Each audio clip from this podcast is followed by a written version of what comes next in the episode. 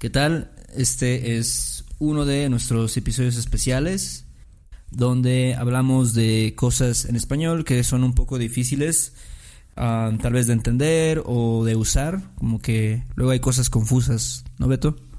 Así es, esas cosillas como que de repente dan lata, ¿no? Como decimos aquí. Ándale, que te da lata. Sí, y te dan un poco de lata. en este caso vamos a hablar de un tema que es un poco difícil. A veces creo que ni yo puedo explicarlo bien. No sé. Sí, ¿Cómo- es, cómo te sientes? es un es un poco, es de los de las cosas más como que la gente se confunde más, como qué digo, qué digo, ¿no? Entonces, bueno, para no hacerse las largas, es un bueno, es una pregunta que nos envió María, un saludo a María. Eh, disculpa por tardarnos tanto, pero es un tema bastante complejo, ¿no? Es las cuatro formas de decir was. ¿no? Como por ejemplo en tercera persona, lo vamos a ver. Fue, era, contra estuvo y estaba, exactamente. ¿no? Que en inglés todas se traducen como was. Sí, Em. Bueno, este, creo que primero eh, hay que explicar, ¿no? Que ser y estar se utilizan para diferentes cosas, ¿no? normalmente. Exactamente, exactamente. Cuando no sabes cuál usar, primero tienes que saber cuál verbo necesitas, ¿no? Ser o estar. Ser, para mí, ser es, es como para cosas que te, te definen o definen una cosa, son parte de su identidad. Son como traits en inglés, ¿no? Eh, es algo no necesariamente permanente, porque a veces lo ponen así como ser es permanente y estar es temporal. Yo lo veo como algo, como por ejemplo el cielo si tú piensas en el cielo, dices, el cielo es azul, ¿no? Esa es una característica del cielo, Ajá. pero no por eso el cielo siempre está azul, ¿no? Sí, este, sí, cuando cambia, entonces, pues ya no estarías usando ser, ¿no? Porque ya cambió de estado, digamos. Exactamente. Entonces, ser es para traits, identidad, y estar es para estados, como dices tú, como algo que no es no es parte de, de cómo es esa persona. Por ejemplo, el- hagamos, agarremos el cielo, de ejemplo, ¿no? El cielo es azul, es un trait, ¿no? The sky is blue. Sí. Pero puedes decir el cielo está nublado o el cielo está gris. ¿no? Porque eso es algo son- que cambia. en ese- ¿no? Exacto, está en, en ese, en ese estado de cloudiness o como se diga, no sé en inglés, pero eso es, eso es la, la diferencia. Entonces, no es, de, no es de que el cielo es azul es porque siempre es, es permanentemente azul, ¿no es cierto? Pero es parte del, de- es una característica del cielo Así como es. cosa, ¿no? Sí. Entonces- y, ajá, como dijiste, Sí, dime. No, cuando cambia, dices está nublado, está soleado, está gris, todo eso. Ándale, exactamente. Entonces esa es la diferencia, ¿no? Es como una como una pared, ¿no? Imagínate una pared que la, la acaban de pintar, es blanca, ¿no? Entonces tú pues, esa pared es blanca, así es. Pero si algo pasa a un niño y le echa algo y dices, ah, está sucia, la pared está sucia. Es diferente. O sea, una cosa es cómo es la pared en sí y otra cosa es en qué estado está esa pared. Si está en un estado de suciedad, por ejemplo. Ajá. Este, otro ejemplo, por ejemplo, la calle, ¿no? La aquí, aquí en Jalapa hay muchas calles que son muy estrechas. ujú. Ok. Entonces, se puede decir. como, como no cambia eso, siempre va a ser Ajá. es estrecho, ¿no? O la calle es estrecha. Exacto, es parte de la calle, es parte de una característica de la calle, de esa calle, ¿no? Pero a veces vas a decir, la calle está sucia, Ajá. ¿no? Eso es un estado en el cual la calle está. Pero no es parte del... Es, la suciedad no es parte de la calle en sí, es solamente ahorita está en un estado de suciedad porque tiraron basura, no sé qué, y no lo limpiaron, Ujú. ¿ok? Entonces eso... Y es bueno, como, como decíamos, un- el disclaimer es esto. Esto funciona como el 90% de las veces. Pero ya saben, con los idiomas hay excepciones. Sí, no, nunca va a ser, este, o siempre va a haber alguna excepción, ¿no? Que, que va a ser medio rara. Em, Exactamente, sí. Sí, sí, sí. Una cosa rara es, por ejemplo, estar muerto. A veces la gente dice, a ver, pero espérate, ¿cómo, cómo que estar muerto? No debería ser ser muerto, es algo permanente, ¿no? Pero para nosotros en español, la muerte es como un estado. Estás en un estado de muerte, Sí. ¿no? Sí, o algo, Entonces- otro ejemplo que se me viene a la cabeza es cuando dices, por ejemplo, so- soy casado o estoy casado, o sea, luego la gente lo usa indistintamente.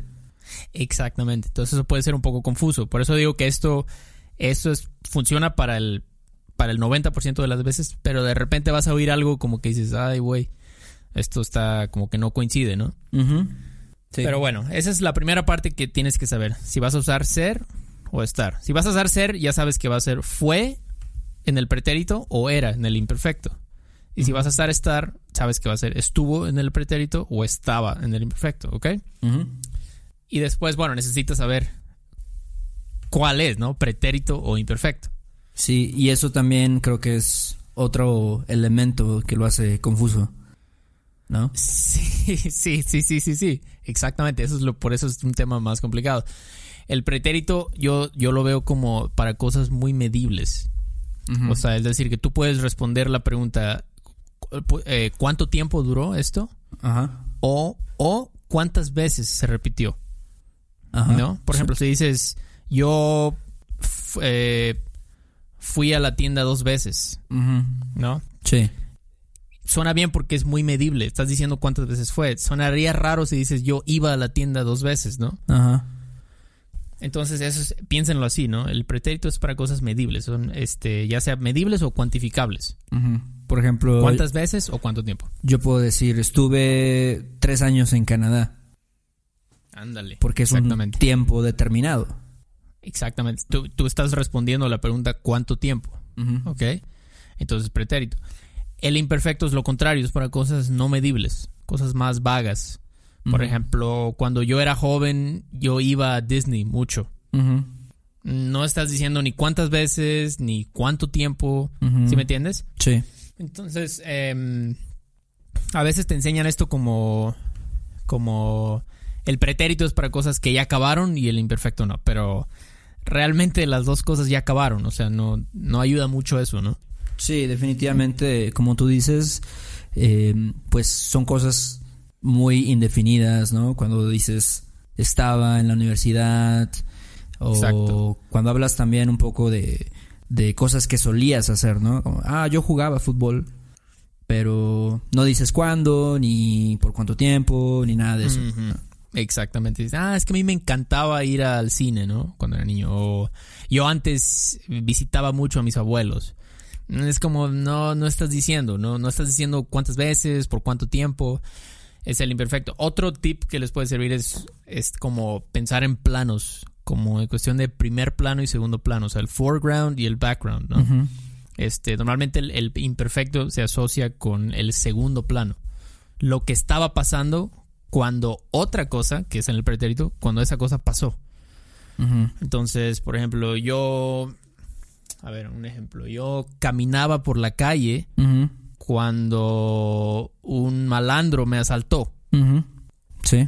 Entonces ahí tienes. Primero, yo estaba caminando en la calle, ¿no? Yo caminaba. Eso es lo que estaba ocurriendo. El background, ¿no? Ajá. Y de repente lo que me interrumpió, lo que pasó en el foreground es que me asaltaron. Exactamente.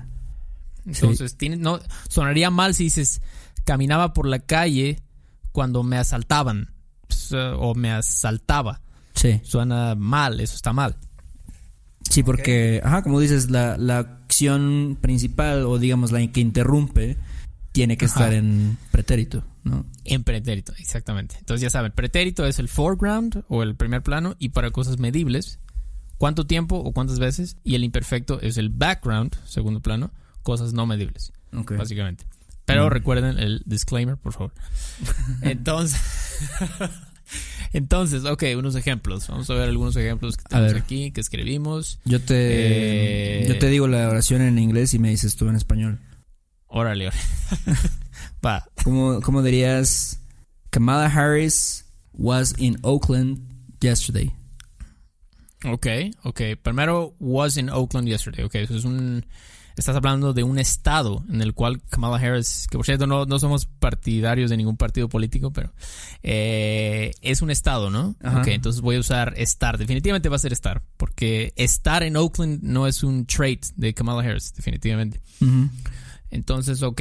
Y eh, no estás diciendo mucha información, no me estás diciendo eh, cuántas veces ni por cuánto tiempo.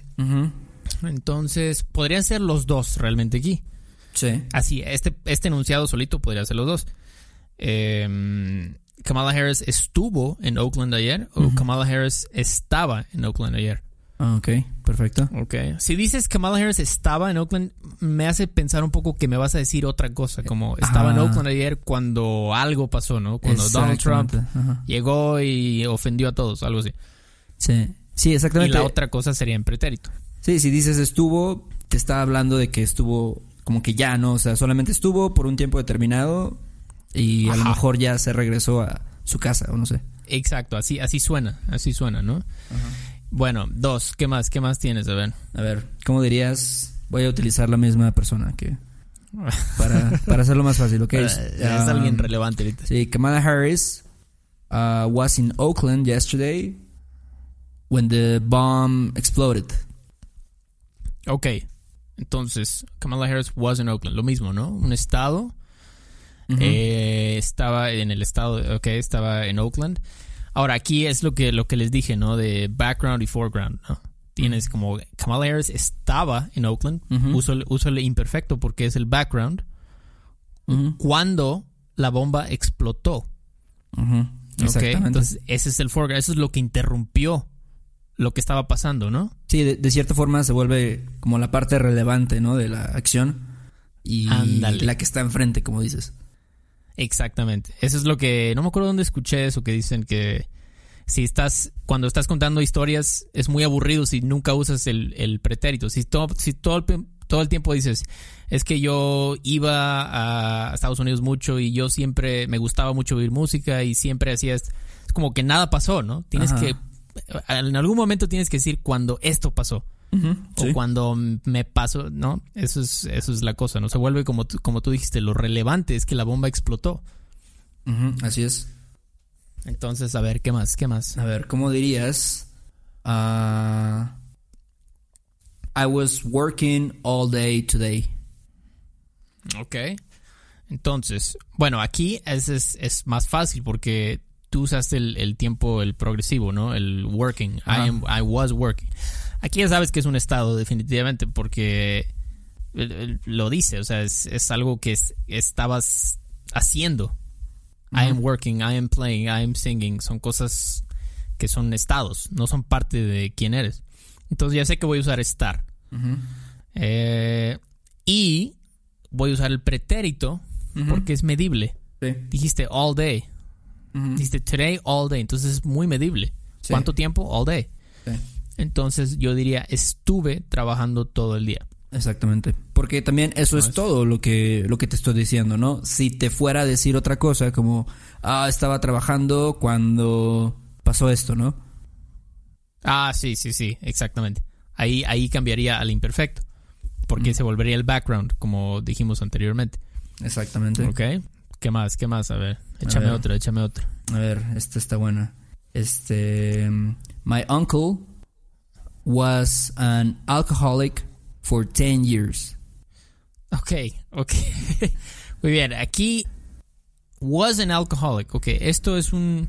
Es un lo- lo por lo menos en español lo tratamos como un trait, es una parte de quién eres. Eres un alcohólico, Ujú. ¿ok? Sí. es tu... Es muy diferente estar borracho Sí.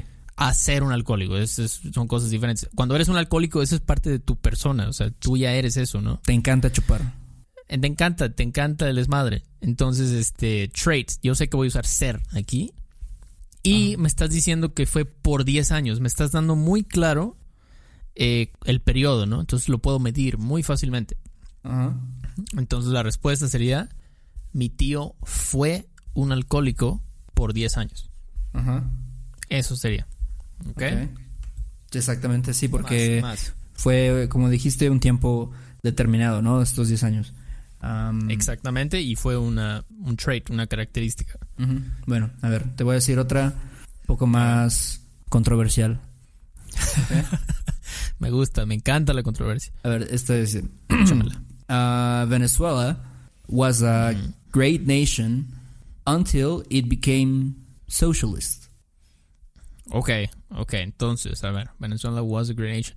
Eh, bueno, eh, ser una gran nación, eso es una, eso es una característica de un país. No es un estado en el cual un país está, es, es algo del país, es una característica eh, del país. Entonces voy a usar ser. Ah, y también hay una cuestión, lo mismo, ¿no? Como algo que estaba pasando cuando algo pasó. Cuando algo lo, Venezuela- lo interrumpió. Exactamente, algo lo interrumpió, que es el socialismo. Entonces Venezuela era, voy a usar ser en el imperfecto, era. Era un gran país hasta que se volvió, pretérito, socialista. Ok, muy bien. Me Eso gusta, es. Me gusta, me gusta tu respuesta. Está Este, bien, está bien. A ver, otra igual controversial. Este, de Venezuela. ok, está, dice, ok, when Chávez was pres- president, Venezuela was a great nation until it became socialist. Ok, ok.